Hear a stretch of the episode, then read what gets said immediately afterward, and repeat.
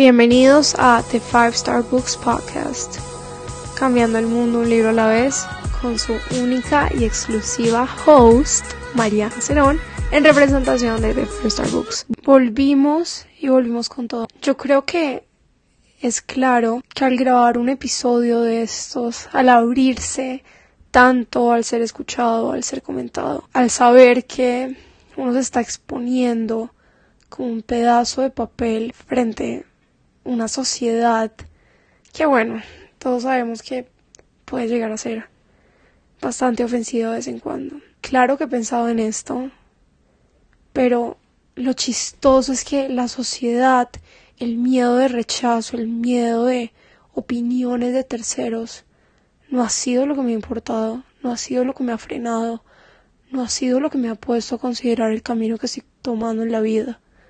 Por el contrario, creo que en este caso mi mayor oponente, mi mayor crítica soy yo misma. Les tengo que ser muy honesta.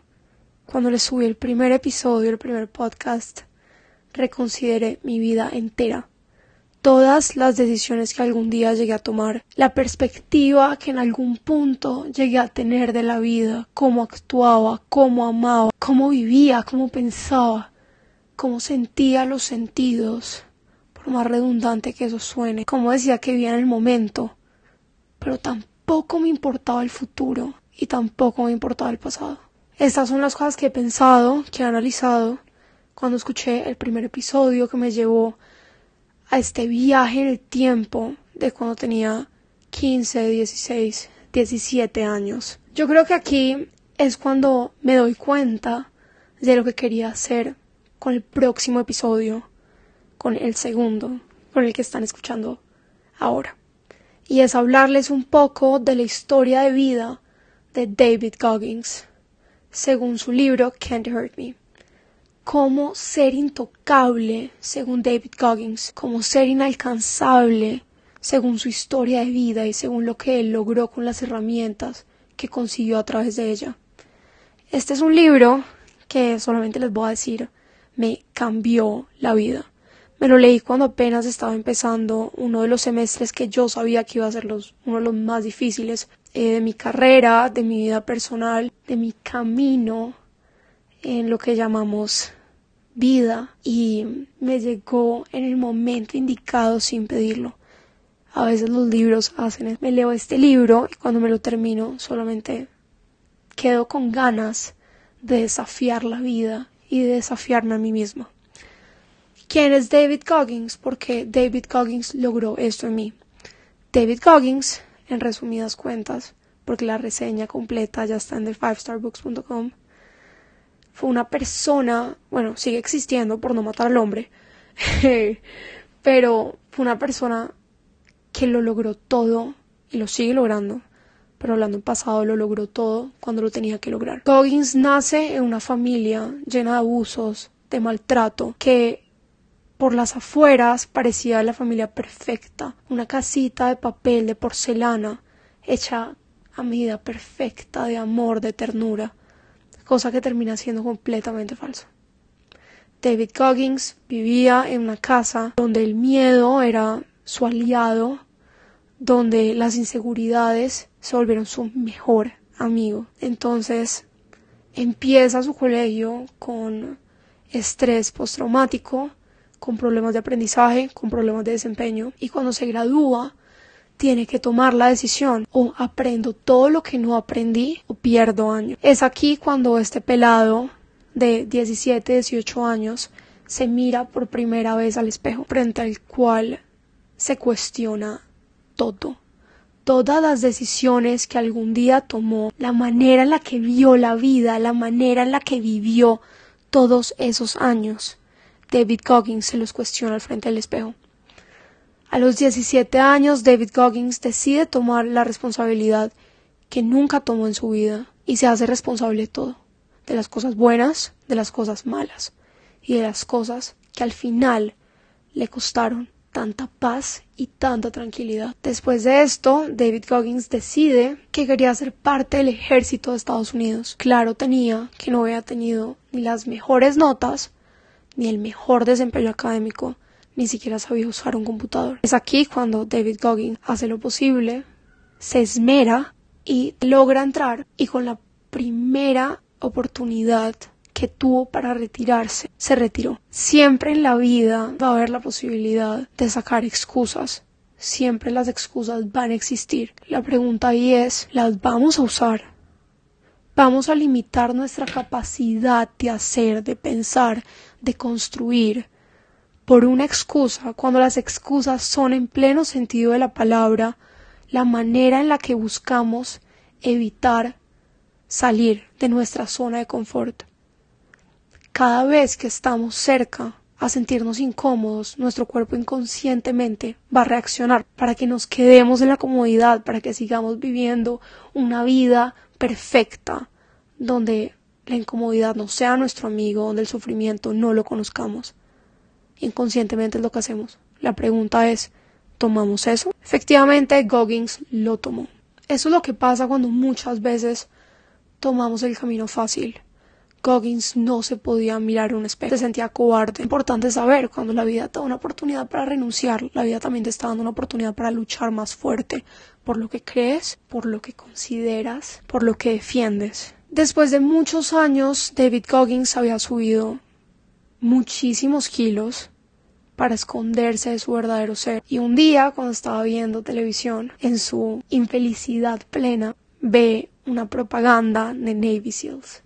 Ahí es cuando decide darle un cambio a su vida y volver a perseguir sus sueños, volver a ser una persona digna, de verse al espejo, de convivir con él mismo. David Goggins no estudiaba desde hace una cantidad de tiempo, no veía un cuaderno, no iba a un gimnasio, tenía que bajar 48 kilos en tres meses y tenía que estudiar para sacar una nota lo suficientemente alta para que se le permitiera estar en los Navy SEALs. Tuvo tres meses para hacer esto. Iba al gimnasio de dos a tres veces al día, estudiaba por la madrugada, pasó uno de los episodios más depresivos que ha tenido en su vida. Se enamoró del sufrimiento y esto es clave. Posteriormente, él logra ingresar diciendo que fue como si un estudiante promedio tratara de ingresar a Harvard. Y aquí es cuando nos damos cuenta. Hoy en día, después de todo este camino de sacrificio, David Coggins logró entrar a Navy SEALs, se graduó con honores, ha estado en cuantos programas del ejército quieran imaginarse y ha logrado todas las metas que se ha puesto. No les estoy diciendo que vino de gratis, porque gratis no vino. Nada de lo que de verdad vale en la vida te lo regalan. David Goggins aprendió algo que creo que es clave y es a vivir con propósito. Vivir con el propósito fue lo que lo ayudó a salir adelante de todos sus episodios depresivos, de todas sus caídas de mitad de la noche, de todas sus lágrimas, de todos sus peores miedos. ¿Cómo logró eso? ¿Cómo logró la fortaleza mental que lo hizo ser una de las personas con mayor recorrido dentro de los Navy SEALs? Cuando uno tiene un pasado oscuro, cuando uno tiene problemas dentro de uno mismo, por más de que uno piense que, que ya está superado y por más de que uno piense que esas cosas ya están en el pasado, al huir de ellas, al esconderlas en lo más profundo del ser humano, van a seguir ahí, van a volver las cosas vuelven si no son tratadas. David Goggins tuvo que luchar con ellas a la fuerza para dejarlas a un lado. Se enamoró del sufrimiento y entendió que la única manera de lograr todas sus metas, la única manera de mejorar como persona, como profesional, es siendo dedicado y teniendo disciplina. ¿Quieres ser el mejor? Te toca enamorarte del sufrimiento, enamorarte, estar por fuera de tu zona de confort, todo el mundo está dentro de su zona de confort. Es claro, quieres ser diferente. Ahí está lo clave. Como ser inalcanzable e intocable, según David Goggins. Siempre hay que tener claro que hay respuestas en el sufrimiento. Y que si quieres ser grande, si quieres ser el mejor, la manera es haciendo todo lo que la gente no hace, es llevándote al límite cuestionando todas las capacidades que ya tenías por sentado, porque creo que es una buena alternativa dormir en el piso. Hace bastante tiempo me leí un libro, después en futuras ocasiones les hablaré de él, que hablaba de esto. Cuando el ser humano se siente incómodo, genuinamente se va a estar fortaleciendo más y más y más. Si tú no llegas al límite, ¿cómo vas a pensar que has logrado tu máximo potencial? Por esto pienso que dormir en el piso es fácil, es tangible y es acostumbrarse a estar incómodo. Es una manera de acostumbrarse al sufrimiento. Acostumbrarse a lo extremo, acostumbrarse a sufrir, acostumbrarse a pasarla mal, a pasar tiempos difíciles. Es lo que hace el factor diferenciador. Hay que preguntarse siempre, según este libro, cuatro preguntas al hacer cualquier cosa que esté cuestionando tu tranquilidad y tu paz. Uno, ¿por qué estoy haciendo esto? Dos, ¿qué me está llevando a lograr esta meta? Tres, ¿de qué lugar oscuro viene mi gasolina? Y cuatro, ¿qué ha fortalecido mi mente? La tercera viene de algo bien esencial y bien interesante de este libro, y es algo que se llama el recipiente de galleta lleno de las peores cosas que le ha pasado a un ser humano y cómo las ha superado. En mi cookie jar yo tengo mi transcurso de vida, mi recorrido de traumas, de lidiar con estas sensaciones tan ajenas a la felicidad, que cada vez que siento que necesito motivación lo reviso y es como, ok, si pude hacer eso, puedo hacer cualquier cosa. Cuando uno pasa por las peores cosas, créanme, las malas no parecen nada comparado a eso. Yo creo que este es un libro que te enseña a preguntarte siempre por qué estás aquí. ¿Quieres ser el mejor? ¿Quieres lograr cosas que nadie más logra? Tienes que desafiar el poder de tu mente. No hay otra posible manera de hacerlo. Este fue un libro que me introdujo a esa mentalidad. Siempre vamos a encontrar excusas para todo.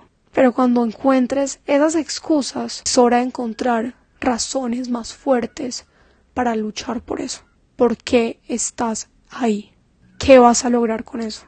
Hay una diferencia muy grande, muchos de ustedes piensan que entre grit y entre tener una vida constantemente llena de sufrimiento.